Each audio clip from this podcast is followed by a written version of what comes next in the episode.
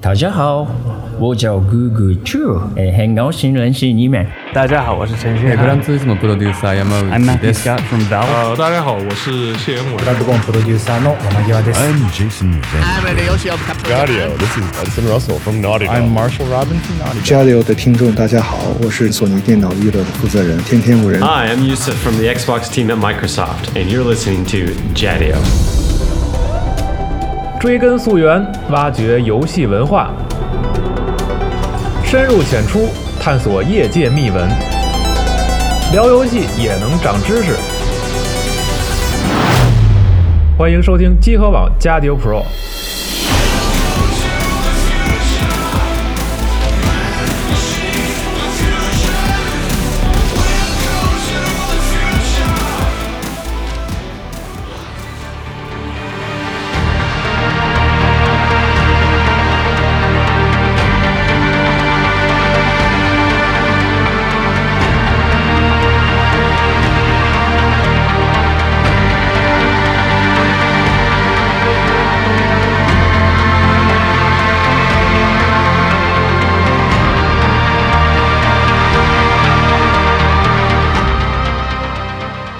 Brufels Icarus, for instance, how everything turns away.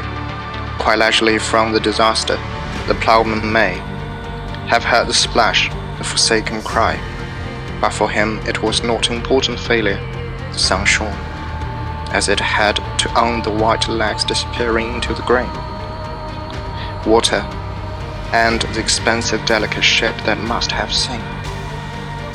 Something amazing, a boy falling out of the sky, had somewhere to get to and sailed calmly on.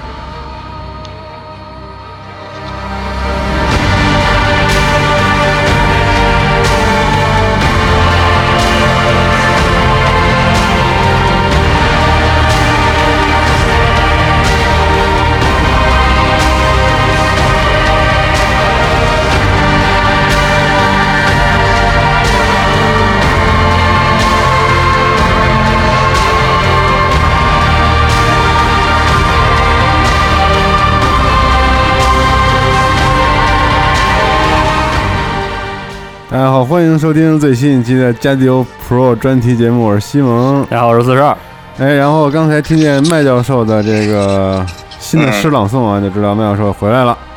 对，然后这次其实是这个麦教授成名之作《伊卡洛斯效应》那期节目的一个后续的版本啊啊，还是来聊一聊这个 Deus Ex 这个系列的游戏。上一期节目，很多人是我非非常呃，还是挺挺喜欢的一期节目吧。嗯但是会有很多观众会觉得，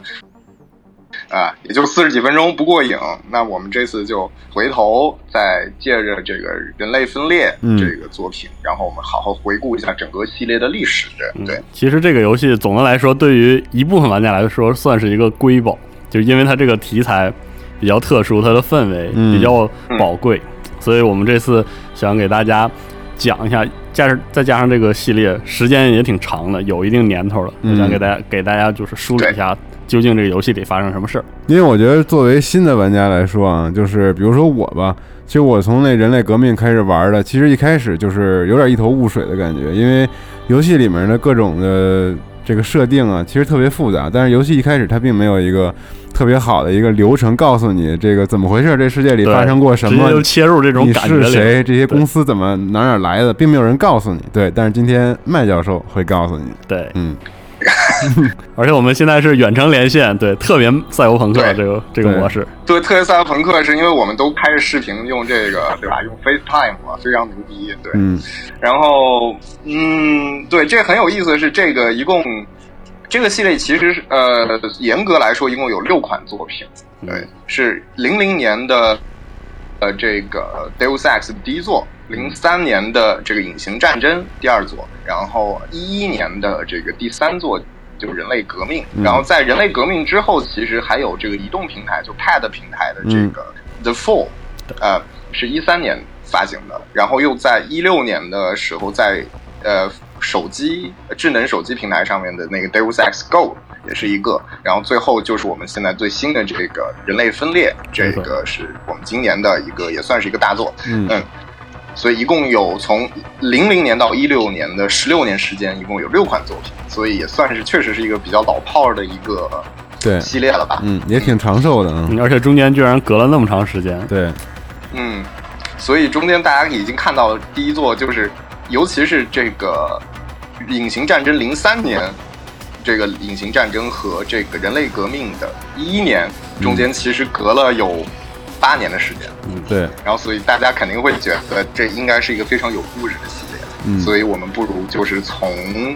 这这个系列的本身的开发者，他们这个制作人的这边去切入这个游戏比较好。OK，那我们就讲到这个这个创始人的话，我们会认为杀出重围或者 Deus Ex 的啊生父啊，或者 Deus Deus Ex 之父是一个叫 Warren Spector 的人。哎，这个人就很有来头了。这个人，嗯，大家熟悉就是美国，呃，美国的这个游戏界这个，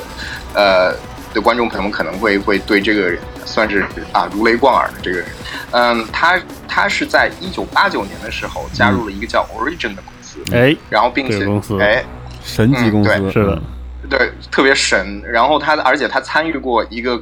这个神神级公司的一个神级的系列作品，就是《创世纪》。没错《创世纪》这对《创世纪》这个，大家可以在集合上面有相关的文章介绍这个嗯对。非常老炮的这个算是欧美 RPG 的啊开宗立派的作品对。对是没有错。然后他还并且也参与了网络骑兵的对。System Shock 的第一作，就是国内也有可能叫系统震荡，也有可能叫网络对。骑兵，也算是很有名的早期的作品。然后呢，呃，后来他出于某些原因，他离开了这个 Origin，然后呢，在这个成为了一个叫 Looking Glass 的一个公司，他在奥斯汀分分部的这个总总经理。就是 Looking Glass 这个本身就是怎么说呢，跟 Origin 是有渊源的，因为早期他们草创这个 Origin 的时候，他们曾经离开德德克萨斯一段时间，并且在马萨诸塞州嗯。呃，就是美国东北部这个待过一段时间，然后后来他们又搬回了德克萨斯，然后他们原本在那边留下的人马，包括呃好像是保罗纽拉特，呃，这样这个也是一个很传奇的程序员留在了那边，然后以嗯他们原本的资源和一些人员组建了这样一个 Looking Glass，嗯，所以他后来他们业务也也扩回了德州，所以有点复杂。但总之，他最后去了 Looking Glass 这个公司，并且他当时参参与过一个一款叫做《黑暗卡美洛》的这样一个游戏的制作，《Dark Camelot》。呃，然后这个原本它是一个亚瑟王的设定啊，就是一个比较黑暗的后现代的一个亚瑟王的故事。对，但是呢，在就在他开始这个游戏的制作之前呢，嗯正好有一个出生于纽约的戏剧系的学生看到了 Looking Glass 在呃马赛诸塞州的公司的招聘广告，然后他于是他就写了一封信给他们，然后得到录用，然后他并且参与了这个游戏最早的故事以及世世界观的架构，然后这个年轻人就叫做肯列文，哎，哎肯肯列文 给大家介绍一下，肯列文是《生化奇兵》系列的这个之父吧，对生化奇兵之父制作人。对，这也是缘分啊，啊这看鬼才啊，各个游戏之间还是有很多渊源的，这个对。嗯，对，然后我们肯列文到底有多厉害，请回去收听我们《生化奇兵》的系列节目。对，然后到后面呢，这个游戏就变成了我们，就是我们说这黑暗卡美罗就变成了后面的神偷的第一作。哦，改名叫神偷了，等于是，嗯。对，就是神偷第一座，而且并且有 Idols Interactive 发行。嗯，哎，这你看，所以这个神偷，我提醒一下，这个关键词是第一人称潜潜行没错，嗯。对，是而且是第一人称潜行对，这个跟乾隆电影有点不一样。对，嗯在我中学时候，这个对小学到初中那其实我只玩过三，记忆当中，神偷当时是一个这个特别神牛逼的神奇的、特别牛逼的一个作品，然后在当时都不一样。大众软件等等那些杂志上 风生水起，你知道吗？是因为没有人尝试过这个类型口碑巨好。对，呃，他们讲过说这个，他们想到这个做这个东西，一个一个灵感来源是其实是潜水艇这样一个东西。嗯就他的意思就哦是潜水艇在潜在水下没有被发现的时候，威力极强，对就可以直接炸成战舰。但是它一旦被发现暴露了，就非常的危险。嗯，对对，所以他们是这样的一个思路。嗯，对然后呢，他说说是由于财政的问题呢，这个在九七年中间呢，Looking Glass 它就关闭了在 Austin 的这个工作室。于是呢，呃，也就是在那一年，就是 Warren Spector 这个人和肯列文同时都离职了。嗯，所以这个 Looking Glass 它的相关历史呢，大家可以有另外一篇集合上有另外一篇文章介绍了早期的这些大神们。对，这个文章介绍比较详细，大家可以去看这个。我们节目中就呃不多做讨论了。看时间轴跳转连接啊，可以读一篇这个文章。对，反正这个时候就是奇迹的种子就种下了。对对，是这样的。呃，离职的差不多前一年，就是九六年那一会儿呢，他本来正要和 E A 签一个没有公开的项目，但是后来大家有人考证说，其实是命命令与征服的 R P G 版本。嗯，对。但是那个时候他本来正要签这个项目的时候，他突然接到了一个电话，哎，打电话人这个人是谁呢？约翰罗梅罗。哇，厉害了，天神下凡。对 对。这个是 ID Software 的创始人之一，大家记住，ID Software 本来也是一个德德克萨斯的一个公司，嗯，它原本就跟 Origin 啊，跟 Looking Glass 他们本身就是有点，当时有人戏称他们就像美苏之争军备竞赛一样，哦，他们两家都擅长开发第一人称，就是第一人称的游戏，只不过一一个人变成了一家开发了第一人称射击，而一家变成了第一人称的探索 RPG，嗯，对，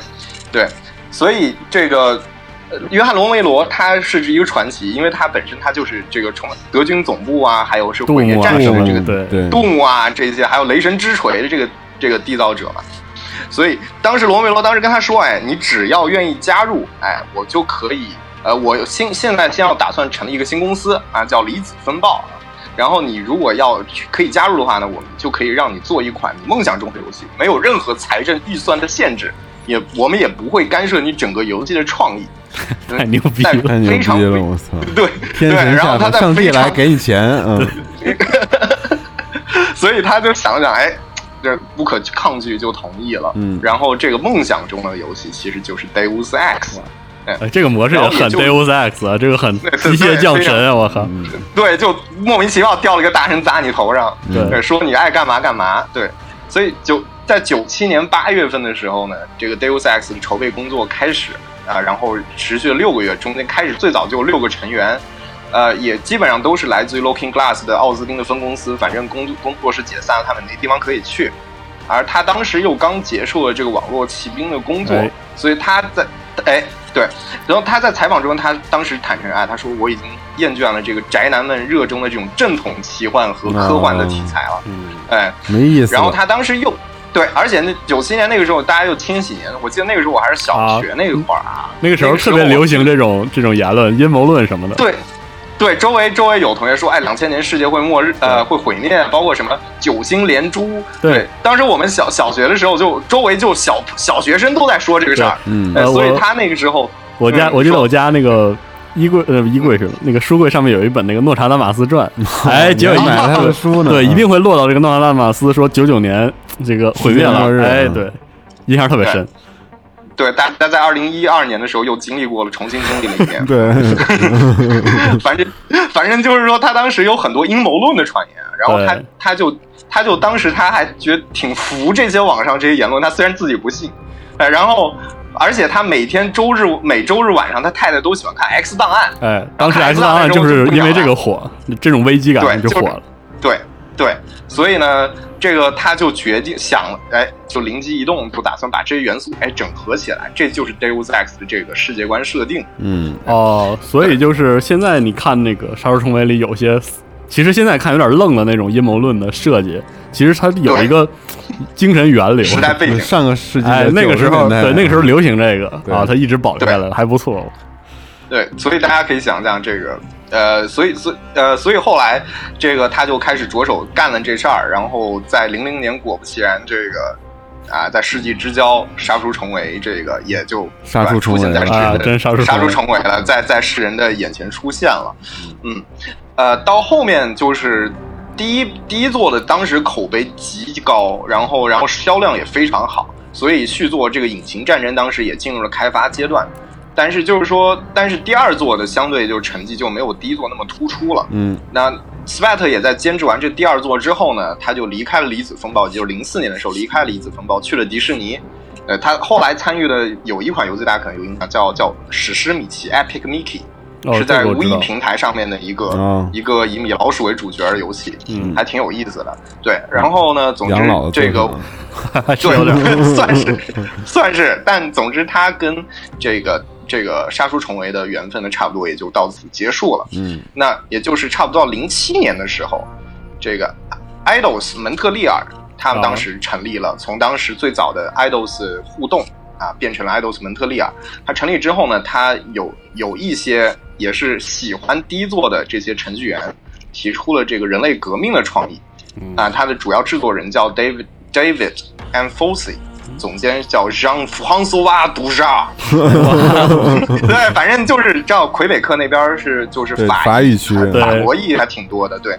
所以就是说他们核心成员，他们基本上他们的所有的核心成员都玩过前两座，而且筛选出他们喜欢的部分，剔除了不喜欢的部分，然后还是决定保保留原作这个基本的感觉，所以他们就向管理层提出申请，两天后就得到了批准的通知。后来在游戏开发中间的零九年的时候呢，史克威尔艾尼克斯的英国分部又完成了对于 Idols 的这个收购，嗯。嗯，对，所以游戏大家可能对它的第一就是人类革命那一座的 CG 的预告片印象特别深刻。对，是的，对，对这个就为什么这个 CG 那么牛逼呢？是因为这个 CG 是有就是史克威尔艾尼克斯的 CGI 部门嗯叫 Visual Works 的协助。牛逼因为当。时他们已经没没什么时间了，他们要在这个好像是一三展上啊、就公布，所以他们就一起合作了，做了这样一个啊、CG。然后正好立意也很很艺术，然后对对传播模式巨这个冲之具有冲击力，非常有冲击力，而且引擎方面，它还得益于的 Idols 旗下各工作室的技术共享政策，他们使用了水晶动力工作室的这个 Crystal Engine，对。哎，也就是当时正好是对，当时正好是传奇，嗯。哎，那座也是古墓丽影传奇的引擎，那座，对，是的。然后，但是它效果不是特别好，所以他们稍微做了一点微调。嗯，然后在一一年八月份呢，《人类革命》发售了，然后各大评分接近百分之九十，而且在十一月份的时候，全球销量有二百一十八万，可相当不错的嗯。然后当时觉得对巨冲击、巨嗯惊艳的一个游戏，真的特别难得对。对，特别难得。然后，二零一三年十月份的时候，人类分裂公布，而且他们使用了一个新的叫黎明引擎，呃，Dawn Engine。这个这个 Dawn Engine 它的前身是 I/O Interactive，也就是光头光头吴克呃克，但他们那工作室的冰川二引擎改编过来的。嗯，所以杀手四七所以这的这个，对对，再回到我们回到我们最早的我们说的 Warren Spector 这个人，他当时有一个野心，他说他想要打破游戏类型的界限，他想要把模拟、RPG、FPS 还有冒险解谜类游戏这样融合在一起。而且他当时还提到了说，九五年科乐美出品的一个 RPG，嗯，这个《幻想水浒传》，嗯，然后他他还玩这个游戏玩的挺多，但是他说这个 RPG 给玩家选择的数目还是太过于有限，所以他想增加玩家就是解决问题的可选择范围。所以大家对于游戏中间可能一个东西是有印象的，就是你比如说一道门你进不去，嗯。你可以你可以黑黑它的那个门锁，你可以找个通风管钻进去，你也可以从从找呃四处翻箱倒柜找它的密码，就有些人的电子邮件里可能有它的密码，对，然后或者你也可以在这一座里面，你甚至还可以把东西用东西把那个门给砸破。啊，对，对，是的，嗯，所以嗯，所以就是说，呃，他们最早最早他们团队在零零年那个时候技术还不成熟的时候，就已经有极大的野心，他们想在第一座里面加入奥斯汀中心城区，然后而且通过卫星照片还原了五十二区，然后然后做了一个关卡是地震沉没之后的洛杉矶。而且它一共有二十五个任务，遍布了西伯利亚、西欧和美国。对，然后所以就是一个相当大规模的游戏，但是其实后面很多计划都放弃了，并没有在游戏中间实现。这个是直到我们最近的作品，他们才够能够慢慢实现。嗯，而且其实，呃，回头想想，就是两千年啊，那个时候就是属于一个，呃，硬件技术正在革新，然后那个时候的 FPS 算是一个，嗯，不说新兴，但是是一个嗯发展状态的那，就是一直在发展状态的一个游戏类型。而且那个时候，就是很多人不太清楚，就是除了《雷神之锤》之外，FPS 应该做成什么样，就是想做的多多样一点。然后其实那个时候就有很多，就是怎么说呢？呃，整合或者是创新型的作品，我觉得就是那个那个时代那些作品里留到最后，而且也是当时做的最好的，可能就是这个没有财政预算干预的这这个 《杀出重围》，真是这样。而且嗯，呃，你可以看到，在就是《使命召唤：现代战争》奠定了这个 FPS 重演出，然后重流程这样一个模式之前，那个 FPS 确实是一个作为一个在当时交互性最强的一种游戏类型，很多人确实很希望拿它做出花样来。对感觉《杀出重围》在当时来看就是一个集大成的作品。对，那个同时期的还有什么红色派系啊，啊对半条命嗯对，都二啊，在都在死命的整。对，都是想寻求一些突破嘛。嗯真是一个黄金年代。现在想起来，是的，对。对，然后我们差不多这个聊完了这个这个工作室他们开发的整个故事，我们就可以回到我们的正题，就是他们这个游戏的世界设定啊。嗯接下来呢，我们会按照年份逐年的跟大家介绍，在这个时间线它的游戏的历史中间发生的故事。大家千万不要当真，这并不是，尽管在跟我们现实里有一些是真的，有一些是确实是在我们这条时间线里发生的故事。它有些很像《刺客信条》，不要跟《刺客信条》混淆，是个阴谋论，阴谋论大合集，特别爽。对对，所以我们就现在啊，我们就开始慢慢梳理啊。好，首先这个游戏最早的一个重要事件是在一二一八一八年的时候，当时在圣殿骑士团的资助下面，一个叫 Cathedral the Pain 的这样的一个大教堂开始啊修建。这个这个大教堂出现在了一座里边。嗯，然后一三一一年的时候，我们知道圣殿骑士团当时被被迫害、被取缔，嗯，因此只能转入地下。而在一七七六年的时候，光照派建立。对，光照派的前身居然是阿萨辛，哎，居然是阿萨辛。对我们不是《刺客信条》节目啊。嗯、对，这并不是。哎，这个呃，这个他与圣殿骑士团有渊源，但是他并不是一个仇敌的关系啊，就是并不像《刺客信条》里是仇敌，他们反倒是一个合作的这样的一个关系，而且他们非常得益于当时圣殿骑士团建立的这个银行系统。嗯，哎、这都是历史故事啊。嗯，这个真是历史故事啊。对。还挺合理。一九一四一九一四年的时候，斐迪南大公在萨拉热窝遇刺，一战爆发，哎，一战了。哎、这是对，这是一个历史故事啊。此事就变成了光照派崛起的一个契机。在一九四零年代的时候呢，光照派秘密接管了天花疫苗的推广，通过为民众接种天花疫苗而收集人类基因的样本，长达二十年之久。嗯、大家知道，天花是。呃，联合国现在就是不多的宣布的就已经灭绝了，而且是人为根绝的流行疫病。嗯，对，对，就是得益于这个天花疫苗牛痘，应该是牛痘的这样一个推广。哎，中间说，因为多数人我们小时候要接种这个牛痘，呃、对我你大家现在就是肩膀上可能会有的就是一个伤疤，就可能是当时接百日猴啊什么，还有牛痘的这样的一个痕迹。现在小孩是这样，没有了吧？应该好像还在接哦，还有，嗯。对，所以所以他们他们就想，哎，如果有个人有一个组织是通过这个东西收集样本，哎，这就牛逼了。嗯啊，在一九四一年跟四五年之间呢，美国空军在内华达沙漠地区开始建造空军基地。二战之后呢，这个基地被放呃被废弃。十年后，十年后呢呢，变成了一个叫五十一区的秘密基地。对，阴谋论开始了。嗯。对，一九四七年的时候发生了著名的新墨西哥州的罗斯维尔事件，就是一个 UFO 坠毁的事故。嗯、美国军方介入调查，美国总统成立了一个名叫 Majestic Twelve 这样的一个组织，研究外星科技。这个组织其实是光照派隶属的，然后是主要是负责就科技对人类科技的垄断。嗯嗯，然后一九四八年，美国政府展开公关战，在开始在媒体上否认罗斯维尔事件的存在。啊，一九四九年，多数人员在刚那个罗斯维尔那个项目中间被抽调走，只剩下一个人。到一九五一年的时候，研究重启，代号叫做蓝皮书计划。一九五四年的时候，光照派成成立另外一个组织，子就是一个子组织，叫做 The Bilderberg Group。这个这个组织呢，是主要是负责操纵全球的金融。它控制矿业之外呢，它还控制美联储、欧洲银行和世界银行。掌握大量的黄金储备，我的天！然后，一九五五年的时候，这个上述的这个空军基地成为了 U 二侦察机的这个测试场地，然后新的跑道和建筑开始修建。到一九五八年的时候，这个基地从美国的公共设施目录中间被移除，而第一次被人称为五十二区。哦。然后呢，在一九六一年的时候，麻省理工公开了一个叫 MH One 的一个项目。这是一只第一只由电脑控制的机械手臂，啊、赛博格登场。对对，有个非常精妙的这个结构。嗯，一九六三年十月十日呢，这肯尼迪总统他确实在演讲中间说过这么一句话，他说：“总统的班底被利用了，而参加了一场试图颠覆美国人民自由的阴谋。嗯，在我卸任前，我必须告知公民他们的处境。”然后在二十二日，也就十二天之后，他被光照台刺杀。所以都合上了结果对，还是一个光照派的阴谋。嗯，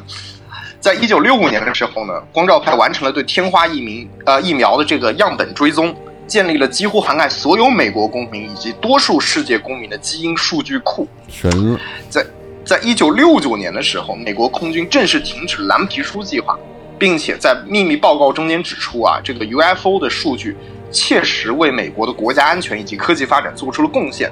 而 Majestic 十二呢，继续他们继续秘密的进行着这个外星科技的研究。嗯，到一九七零年的时候，他们呃人类开发出了可以自动通过筛选大量信息数据而搜索关键词的电脑。哎，这就是我们的搜索引擎的技术，其实是在一九七零年代奠定了一个基础。啊，在一九七三年有个历史上确实存在的一个委员会，叫三级委员会建立，然后呃，建立者叫大大卫洛洛克菲勒，嗯，这是一个就是认为是未来世界的潮流是由美国、欧洲及中国三级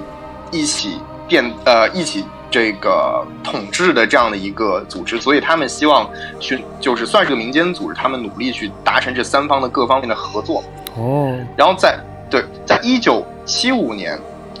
一个叫 Alta 呃八八零零的这样的一个计算机发布了，也就意味着我们现在微机微型计算机的诞生。一九七六年，一个叫做 Versal Life 的组织在香港成立。哎，这个不是事实，啊哎，它在香港成立了，但这个在之后我们的故事中间会扮演非常重要的这样的一个戏份。嗯，哎，在一九七七年的时候，在中国啊，在我们神州大地，文革接近结束，这个时候在上海成立一家医药公司叫泰永医药，哎他们的主要是哎负责设计和生产义肢。嗯。嗯，同仁堂，然后一九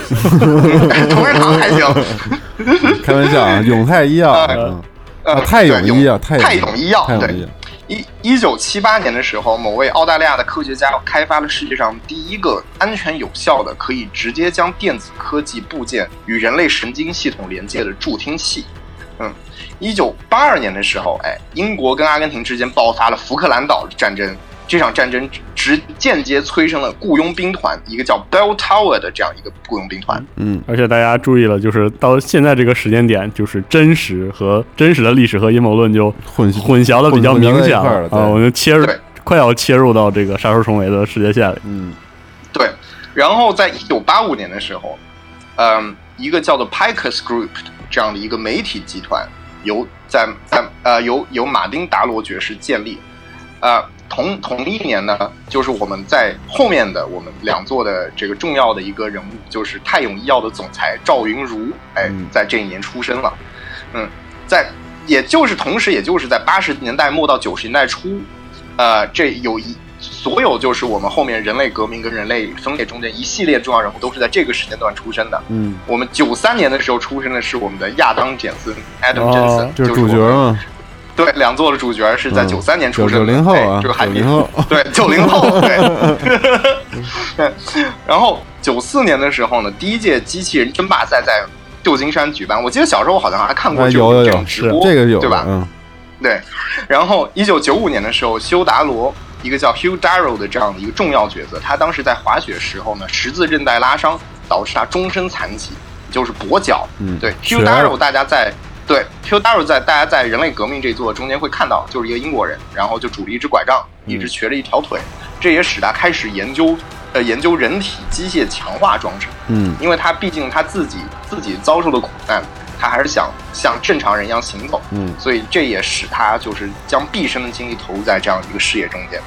然后在九六年的时候，Hugh Darrow 呢，他收购并重组了一家英国的一支生产公司，并且将它更名为达罗工业 （Darrow Industries）。哎，这就是我们后面的两座中间非常重要的一个，也是一个公司。嗯一九九七年的时候，香港主权移回移交回了中华人民共和国。啊，在游戏中啊，大家注意啊，在游戏中啊，并不是在现实中间，中国的司法部部长公开表示接受三合会的存在，认可该组织爱国并且忠诚。那怎么可但是？这是个人 对，但是这是个人态度还是官方态度，我们并不知道啊。在同年，在英国呃 Bell Tower 这样的一个雇佣兵组织成立了。嗯，呃，一九九八年，美国艾默里大学成功研制了大脑仪植入物，就是脑机连接啊，啊、装置为神经营养因子电极，它是生产啊、它是生长因子的一种，是通过胞土作用分泌的蛋白质，然后来给特定的细胞提供生存。现虽然念了这么一大堆，我也不知道我自己在念什么。呃，它反正就是这个东西可以发展啊啊、它这个怎么讲呢？它其实就是可控细胞培育的一种装置，就是插在你的大脑里，而且它主要是拿来培养那个神经，我记得是神经细胞的一种。对神，他说神经营养呃因子呢，它可以诱诱导前体的这个细胞分化形成神经元，因为这样的话，它电极可以植入脑中，可以促进这个神经元跟大脑皮层的生长，所以最终它是慢慢引导，就是大家可以想象，它一些神经细胞和这个电极产生连接，嗯。这样子的话，就是人类就可以在日常生活中间可以，就像使用电脑一样跟外部世界互动，只不过就像就像大家带一个 Google Glass，只不过这个 Google Glass 是在你的脑子里面，其实直接跟它你的有点像，就是对这个脑后插管技术的一种，就是在杀出重围世界观里的一种解读。就是它，它对。所谓的是这支电极在你的脑脑海中，它是通过供养特殊的养分，然后让你的嗯。脑中的新的神经细胞和这个电极的交互变得更平滑。嗯，所以它其实就实现了从人脑就是传递信息，然后进入到机械电器，然后就可以无缝的接入网络了这么一个模式。对，这是他们的游戏制作组的一个构想。一九九九年，奥地利、比利时、芬兰、法国、德国、爱尔兰、意大利、卢森堡、荷兰、葡萄牙和西班牙，他们在这个光照派的这个压力下面呢，接受了欧元作为他们的货啊币。，他这意思就是欧共体也是就是光照派的，派的，嗯对，就因为他们控制欧洲银行，我记得他们是通过这个东西来操纵欧洲的经济。嗯，嗯，然后他们手手里面还有美联储哦，还有世界银行哦，嗯，所以嗯很厉害。在零零年的时候，二对二零零零年的时候，人工角膜第一次成功的移植在三个近乎失明的患者身上，而这个人工角膜大概有三千五百块微型太阳能电池，可以将光线转化为电信号。厉害了，这也哦是一个哎，和之前的大脑植入植入物就是正好呼应，差不多就是同一批的这种科幻设想。对，在二零零一年的时候 p a c u s 的人工智能 Eliza Kazan 诞生了。哎 Picos 是之前的那个传媒网络是吧？传媒传媒集团我们说的一个大的巨头。嗯同年呢，一呃一位高压工电线工人在一次工作事故中间呢失去了双臂，他之后呢接受了手术，并且安装了可由电脑控制生化手，成为了历史上第一个赛博格。因为他的意志就是由就是植入大脑的那个微型的电器控制的，而不是用哦不不，等一下，对不对？他的这个时候他的意志还是由微型电脑控制的，而不是用线路直连大脑。对，但是但而且他这个意志可以做到是他的手臂可以有触觉，哦就他手臂能感觉到痛、感觉到热、感觉到冷。嗯，然后同啊，然后二零零一年还有另外一个事情就是九幺幺了，对吧？对，对，这是个大事儿嗯。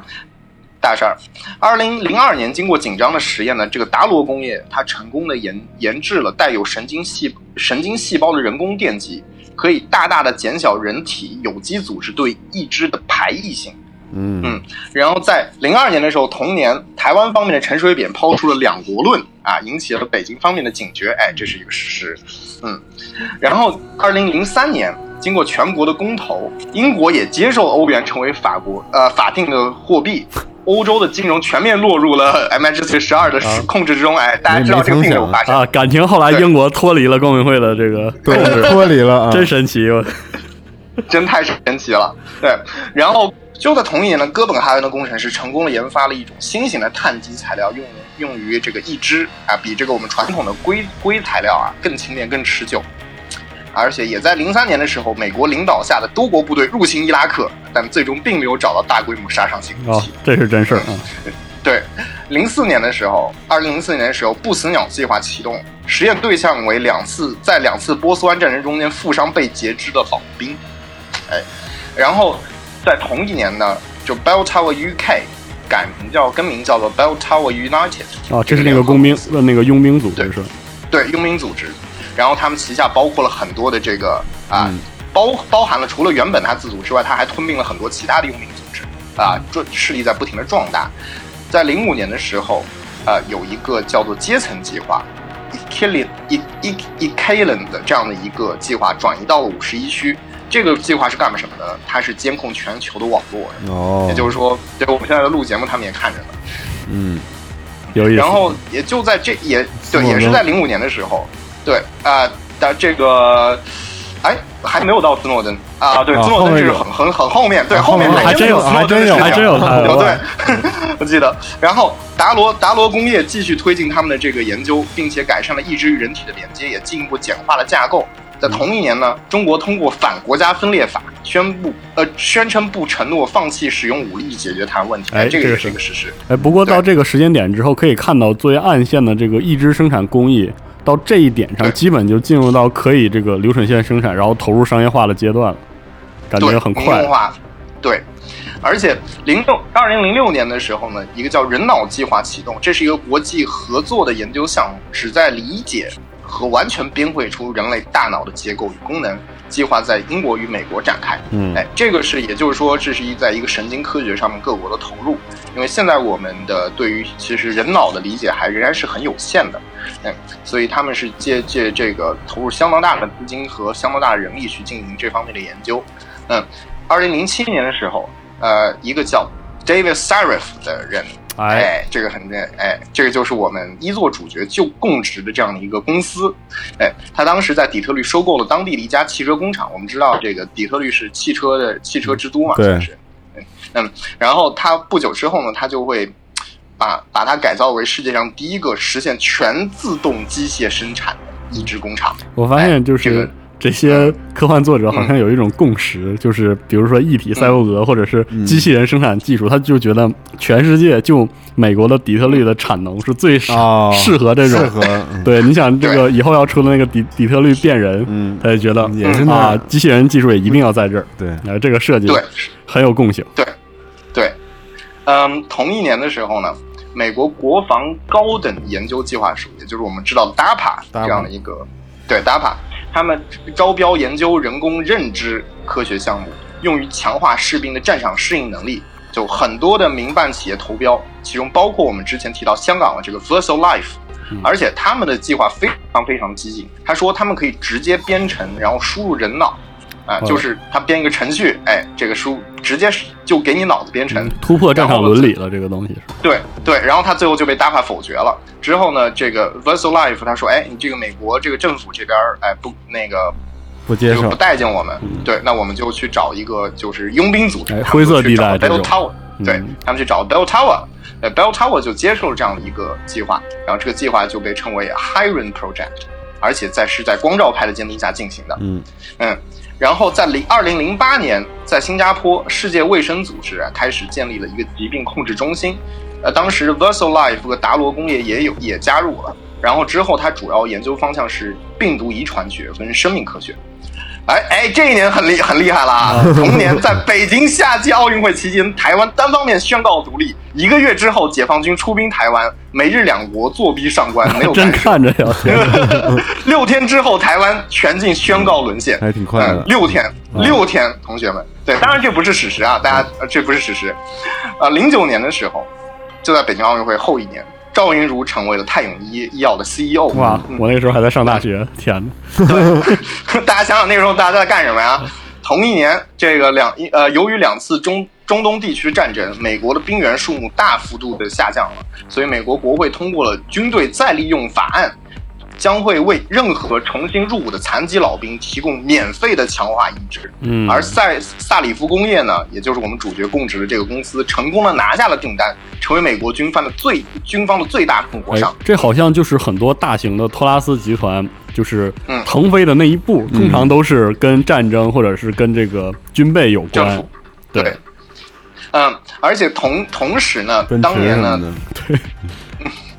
对，当时这个英国、德国、俄罗斯等国军队啊，大规模的裁军，也使得这个 Bell Tower 招募了大量的就是专业的军事人才，他们都不需要训练，就是现成的，嗯呃，很有经验军队。呃，同一年呢，通过这个国际舆论对台湾局势的同情，西藏哎也宣布要独立了。结果解放军用四天就扫平了叛乱，而且但是大家因为就西方的网络，大家并不知道到底发生了什么，因为系系统被封锁。但是据流出的几张照片上面显示，中间有大量的中国军人配备了强化意志。哦，不过还是不对啊，那个时候就不应该叫解放军了，你知道吗？对，对，呃，这个啊，这个啊，大家不要跟现实产生任何联想啊，对对对，不要过度解读啊。对对对，二零一零年的时候呢，就不然我们要被查水表。二零一零年的时候，这个德国研究者找到了如何在神经活动中间记录信息的办法。嗯，然后就是说，在同一年呢，台湾爆发了最后一次叛乱，结果再次被有强化意志解放军摧枯拉朽的碾平了。哦，这次是公布了明面上就是用起了这个一体技术。对，没有错。在温哥华的冬奥会呢，一零年温哥华的冬奥会上呢，大量接受过一体一支植入的运动员抗议奥委会取消他们的参赛资格。对，这个是奥委会分歧出现了啊，分歧出现了。对，分歧出现了。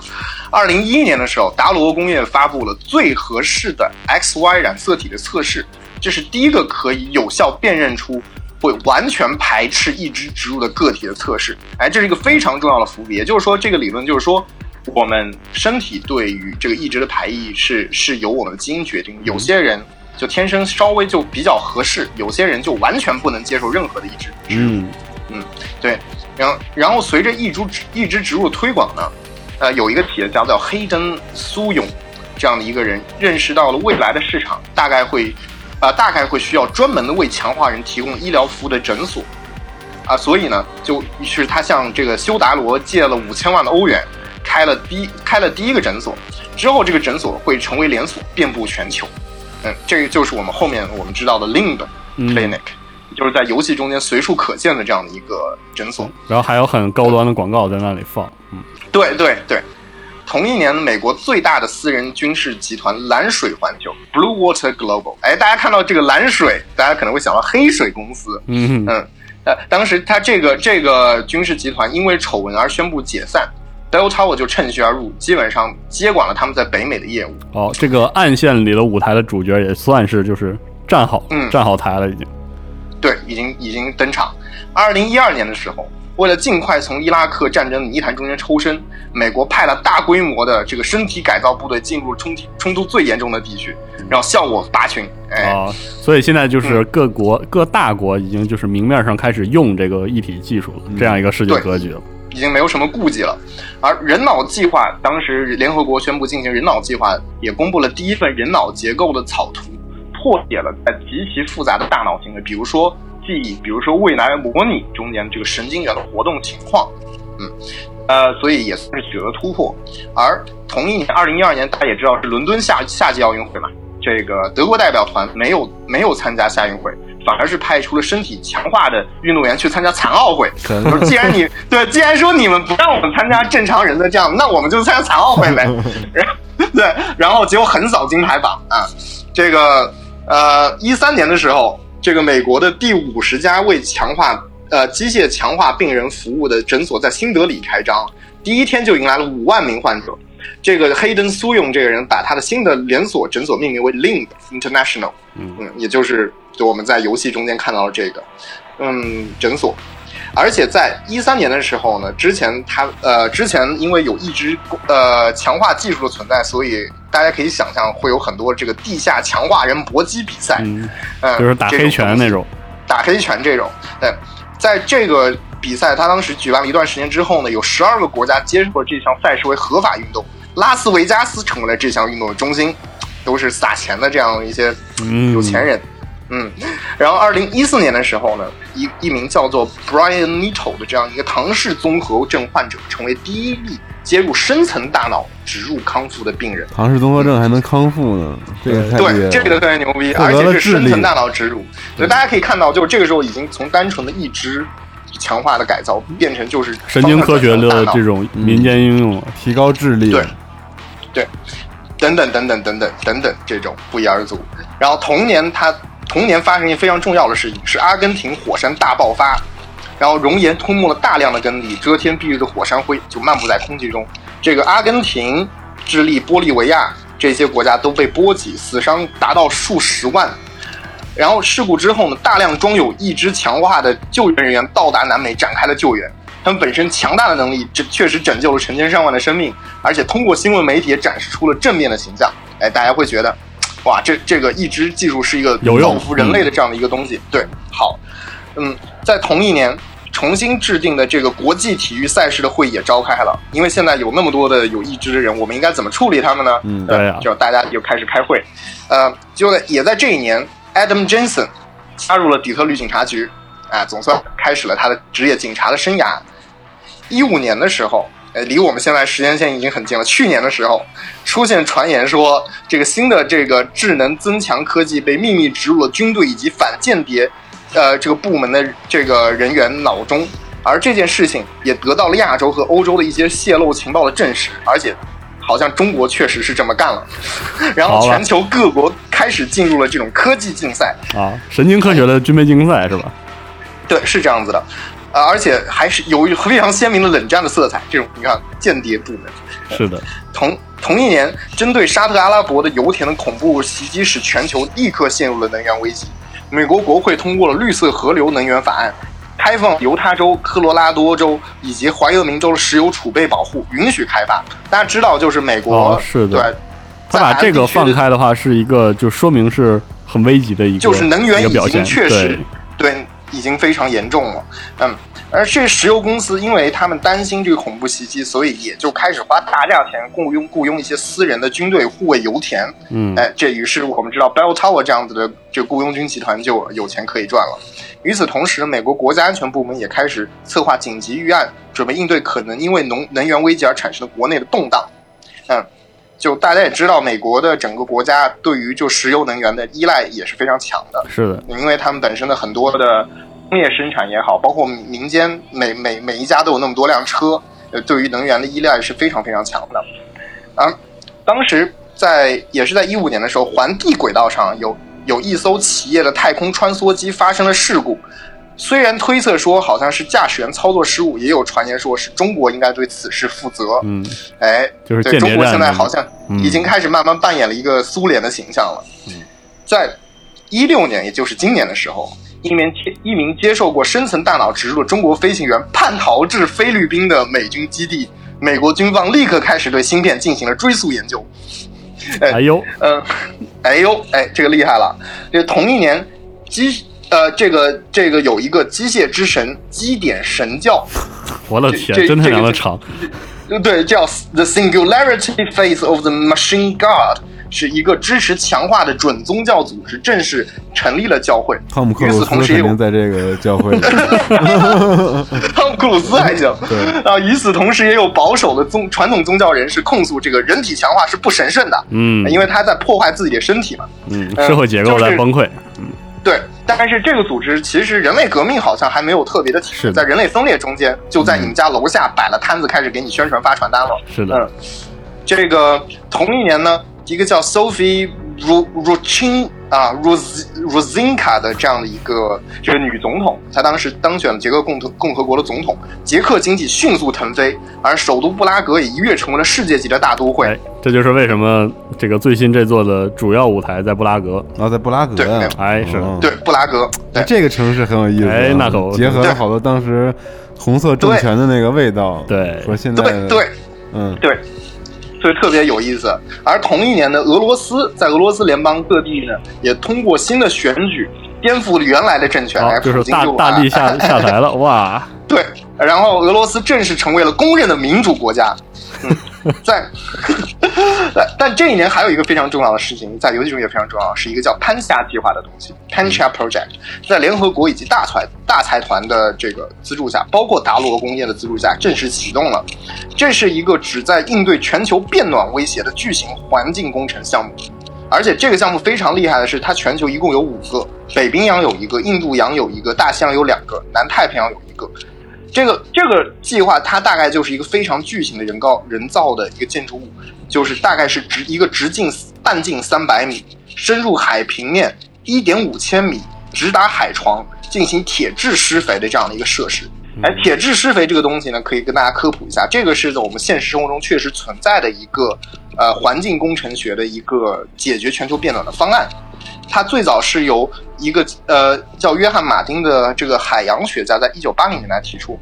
他他的想法就是我他想就是马丁他想增加海洋就是增加海洋藻类的光合作用，能够有力的这个吸收二氧化碳，把这个碳元素固定在深海，来减缓并且逆转全球变暖起呃变暖的趋势。在进行铁质施肥呢，能够非常有力的增加这个藻类植物的生长。这样的话，我们可以利用大部很大量的这样的一个呃海洋的面积去固定化这样的一个碳，减少全球变暖。嗯，很合理。对，对，非常合理。而这个约翰马丁他本人，他在第一次大规模的铁质施肥实验，这个叫 Ionex One，它的这个准备阶段，当时就失事了。就目前呢，就是呃，现在我们确实存在这样子的，就是我们现实生活中存在这样的铁质施肥的这样的一些实验，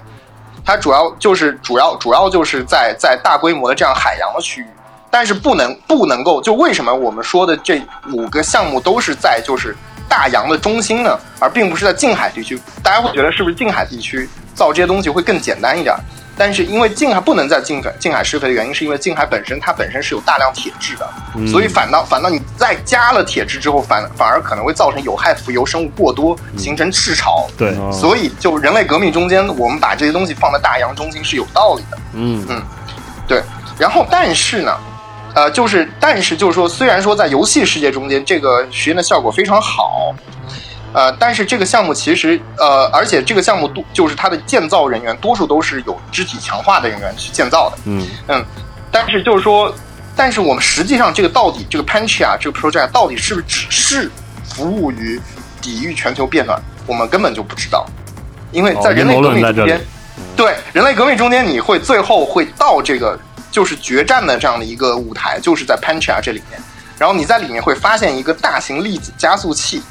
然后，而且在整个建筑底部有超低低温超导偶极磁体，我当时在微博上稍微问了一下这个东西是什么。对，然后这个主要还是用于这个粒子加速的实验的。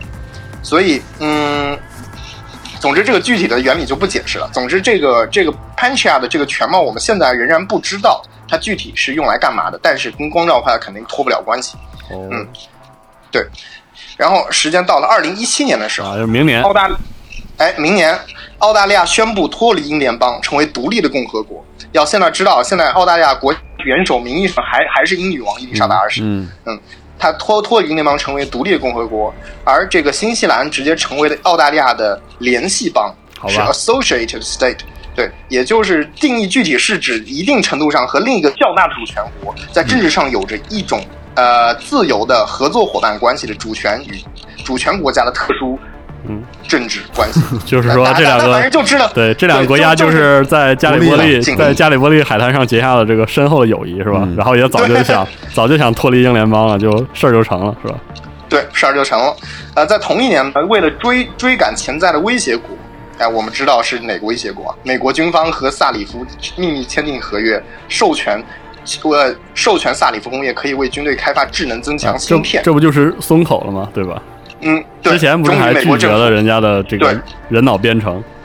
对，所以美国政府在压力下边，哎，就标准一个冷战的套路啊。嗯嗯，同同同一年，达拉斯，美国的达拉斯宣布成为独立城邦之后的十年间，这是一座的剧情。就十年间，有更多的美国城市宣布独立，哎，成为独立的城邦，特别赛博朋克啊。对，这一个崩坏的、崩坏的、分解的、退化的世界。嗯。然后，泰永医药当时投资新建了一座位于上海横沙岛的双层巨型都市，而把这座这座总部设在这个城市的中心。大家提醒一下，我看前作的时候，大家说上海横沙岛的时候，别人很多人说，哎，这就是上海崇明岛。嗯，但其实不是，上海崇明岛下辖一共有三座江心洲，横沙岛确实是中心，确实有一座叫横沙岛的一座小岛，但比崇明要小。对，这现实中确实存在这样的一座岛，看来这个制作组确实下过功夫的啊。然后呢，他们这个这座这，而且这座双型巨型都市，也就是大家在人类革命中间会飞临的这样一座城市，当时远景看上去特别震惊。对，因为整座城市有两层，然后而且这座城市有非常强的一个重力支撑结构，这个结构叫做盘古。嗯，它本身并没有任何居民的居住，但它主要就是为了联系、维持上城区运转的这个机械承重结构，然后上面还有一些这个列车在上面运行，连接下城区跟上城区。嗯，然后然后就是一个也是泰永医药这个参与了一个非常大的项目，大家也可以想象泰永医药本身它的财政实力到底有多强，嗯，可以在对吧上海这样的地方管一座岛，在岛上建这么多的这样的一个这么庞大的一个城市，简直不可想象。算一下物价和房价，是不是？真可怕。对，没有错。想象一下，真的太可怕了。呃，同一年还成立了一个叫做 Palisade 的 Bank 这样的一个银行，总部位于捷克，也就是我们在这一座中间有非常多戏份的这样的一个银行。也很合理，因为在这个、这个时候，捷克就是一个一个强国嘛，对吧？对，是一个非常强国家。对，布拉格又是相当于现在我们现实中东京、香港这样的感觉。嗯嗯，所以呃，加拿大同时呢，加拿大开始呃为这个应对这个美国的崛起，开始实施一个叫保罗森产区的东西，逐渐强化其边境防卫跟军备，还有石油储备。美加关系开始陷入了一个非常紧张的局面，因为大家看到现在美国因为能源而陷入全国的动荡，嗯，这这些城市相互独立，所以说美国现在基本上已经在一个危机的边缘。所以加拿大相对没有那么那么多事儿，所以他们就要提防这个美国这边呃呃发发难。一二零一八年的时候，也就是后年，嗯，亚 Adam Jensen 加入了底特律的警警察局的特勤队。之前提到过他在这个斯沃特这个做过事儿对 SWOT 对做过事儿。嗯，同一年呢，Omega Ranch 就大家记得吗？是就是在新加坡的新加坡的这样的一个呃生物实验室。发生了 H5N1，哎，是 H5N1 的流禽流感流感病毒的泄露事件，并且杀死了周围数以万计的居民。然后 Versal Life 这些这些企业，哎，这个见风向不对就立刻跑了，就切断了跟这个实验室的联系。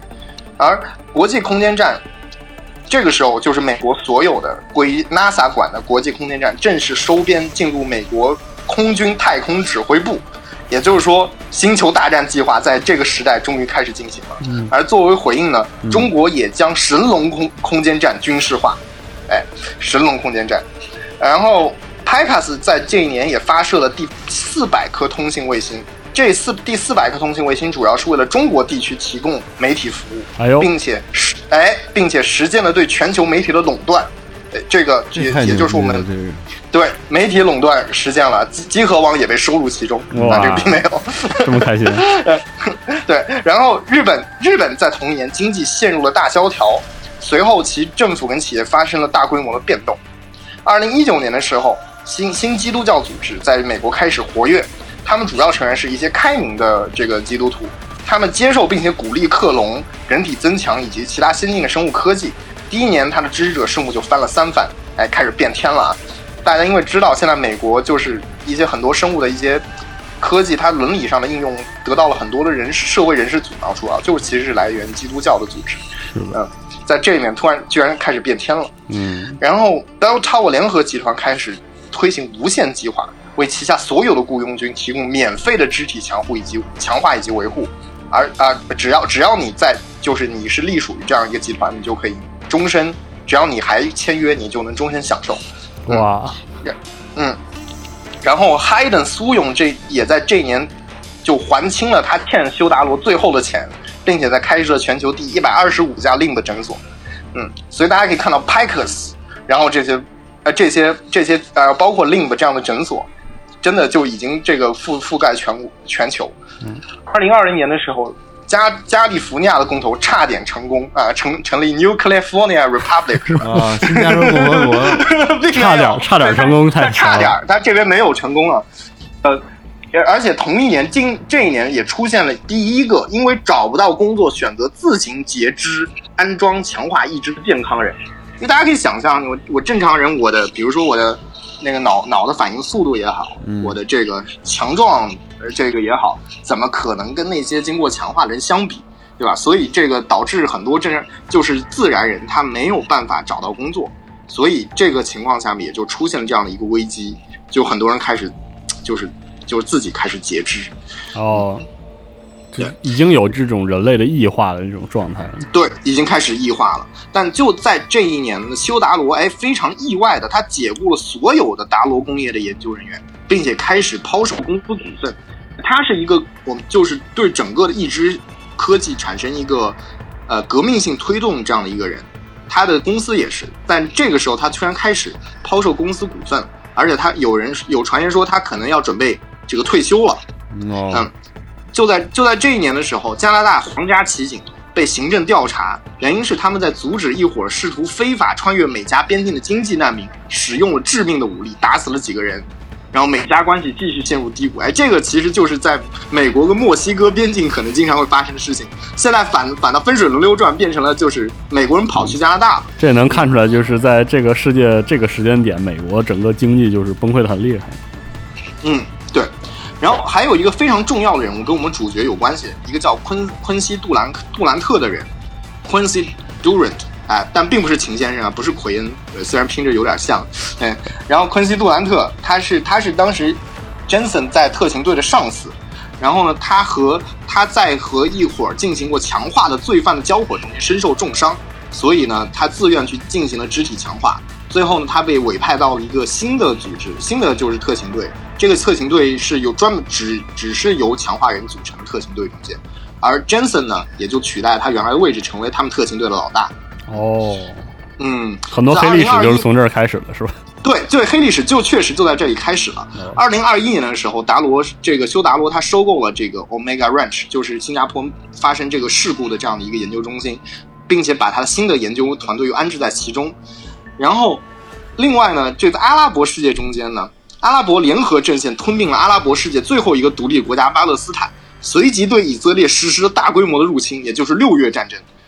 战争初期是闪电战以及斩首行动，他用隐秘强化部队以及电子战使以色列的指挥系统，呃，以及核打击能力陷入了瘫痪。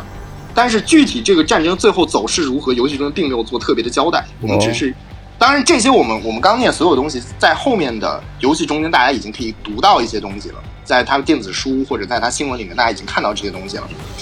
在中中国的上海呢，横沙岛的上城区也完完成完成建设，而且变成了一个哎，变成了一个由企业控制的特别行政区。哎，好而且当然是有对泰永医药有独立的司法权。在日本呢。淘宝为了应对，没准 发展成这个。对，淘宝在杭州可能发展成这样对，杭州牛逼。对，然后现在不是说淘宝它的那个大包邮、大包邮自治区那个，对阿阿 对阿里巴巴还有那个 AI，现在不是在就是在改善，就是阿里巴巴那个 AI 系统在改善杭州的那个交通系统。现在对，马上赛博朋克时代对，离我们太近了，我的天。对，在日本呢，为了这个应对国内当时的危机，日本首相朱兴当，哎，这个非常有意思。我当时查了一下，我当时他那个英文叫阿阿塔鲁阿塔鲁马鲁布西马鲁塔鲁布西马鲁布西对。然后我当时我不知道这词儿，然后还问了一下，好像说这不就是福星小子的主角吗？我想这美国也真缺你找福星小子 主角做日本首相。哎，然后他当时命。他当时这个首相宣布了一个新的国策，叫做“新锁国”。哎，就汉字就是写作“新锁国”，完全关闭国境，实现休养生息。嗯，然后于是德川幕府的这样一幕又重现了。哇，真是在捷克，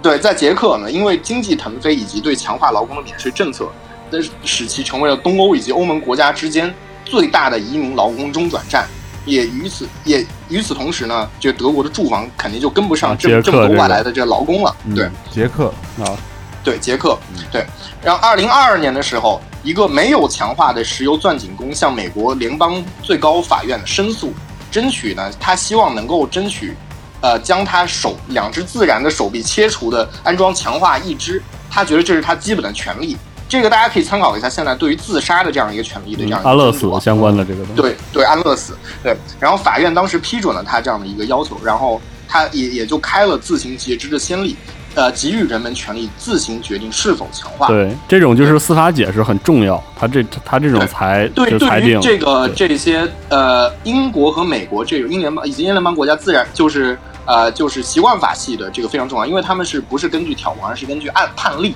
来这个裁定案件的，嗯，因为有了法院的这个案例呢，当然有人反抗，就是一个叫人类前线组织，他当时为了对抗这个法案，在美国犹他州成立了，他们倡导的就是纯净人类，就是比较的，就你知道比较的保守，但为什么就是说他们在犹他州呢？大家想一想，摩门教大家就知道了，嗯，因为摩门教确实跟犹他州这个州有着渊源，嗯。嗯，其实我觉得这个组织出现算是个很重要的事儿。因为它就相当于就是，呃人类在面对一体化和强化这个概念的时候，这种矛盾嗯彻底的暴露出来了，就是已经呈现组织上的对抗了，嗯而且大家开始站队了。对，而且其实很重要的一点是，呃，在游戏就是人类分裂呃和嗯人类革命这个重启系列里，一个真正意义上的对手和敌人，明面上的敌人也出现了。其实，呃，正好讲到这儿，算是对游戏的理解很关键的一年。嗯，所以对。听到这儿的话，其实对整个游戏里面的整整体上的矛盾就有一个大概的了解了。其实就是这个渊源是这么回事。渊源是这么回事，其实就是这个想人类革命之前自己的这个人类与这个这个纯净人类的这个对抗信仰一种之间的一概念上。种的一种对抗。中间涉及到一个思辨，就是什么是人，什么使我们是人，嗯。就是人由哪些部分组成，哪些部分是可以舍弃，哪些部分是不可以舍弃的。就是这个，大家就产生了这样的一种矛盾。嗯，嗯。接下来我们就快要就是直接切入这个游戏部分的内容了，所以就是对。有兴趣趁着这个时候，大家可以回去打一遍。哎。前面的铺垫其实差不多都到这然后后面的故事就是游戏当中发生的一些情节。嗯，对嗯，对。然后所以我下期的话，除了这个介绍游戏本身的设定故事之外呢，嗯，还有其实其他的一些内容，比如说我们聊聊什么是赛博朋克呀，对，赛博格的嗯这个东西到底什么概念对啊？，就是我们聊聊为什么就是《杀出重围》这个系列就是很难得，嗯，为什么对很多赛博朋克玩家来说特别难得，这点还是很有意思。对，没错，那就下期节目我们再继续，分享好了。对，啊大，家可以趁这个机会重温一下《人类革命》和《人类分裂》这两作，嗯，可能会有完全不一样的理解。对，但是没有中文，哦耶，对，呃，而且人类革命的那个中文 PC 上中文补丁效果不咋地，嗯，的有几乎等于没有，所以这个确实是一个问题。但是大家可以试着看一下，翻个字典，如果有有耐心。对，然后不要去跟别的这个朋友聊历史的时候，把这些节目中的 这些内容带出来啊，这都是啊这些都没发生。特别是特别是关于我关于我国的台海 问题了对对对对。千万不要说你是从集合这儿听到，的，对不要不要胡说啊，真没这事儿啊，真没这事儿。对，好，那下期节目再见，朋友们，拜拜，。我们下期再见吧，拜拜。拜拜。拜拜。